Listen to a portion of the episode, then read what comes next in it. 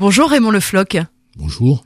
Votre association s'appelle Par des enfants pour des enfants et elle ne date pas d'hier.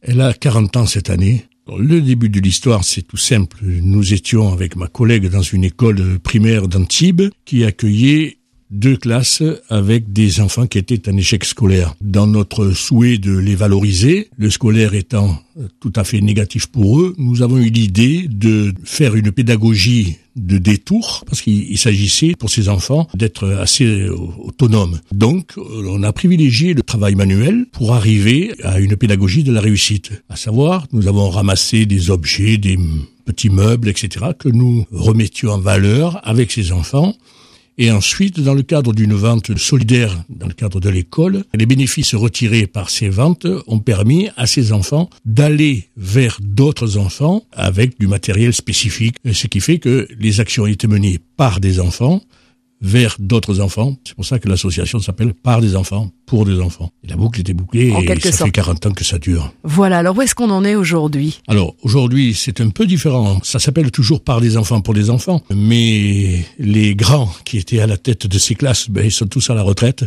et on continue pour des enfants.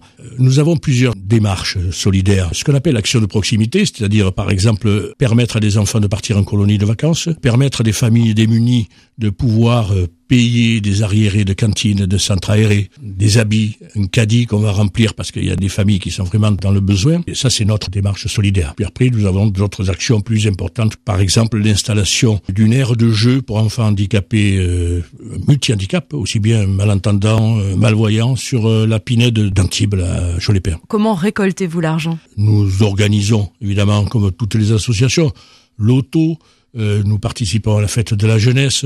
Beaucoup de petites actions, tous ces petits sous que nous met tout doucement, tout doucement de côté et qui nous permettent de mener de belles actions. Qu'est-ce que ça vous apporte, euh, Raymond Le Floch, de faire ça? Ah bah, c'était, Je crois que c'était un peu lié à l'éducation. Toujours à la maison, c'était, euh, il fallait qu'on aide. Je crois que c'était quelque chose de, qui est en nous. Et si vous vous retournez et que vous regardez tout ce travail fait pendant ces 40 ans, vous vous dites quoi? Ah, je dis qu'on peut être fier de ce qu'on a fait. On disait, j'avais un inspecteur qui disait trop de modestie, c'est de l'orgueil. Mais je pense qu'on est un peu orgueilleux de ce qu'on a fait, ouais. Merci Raymond Le Floch. Merci à vous, c'était sympa.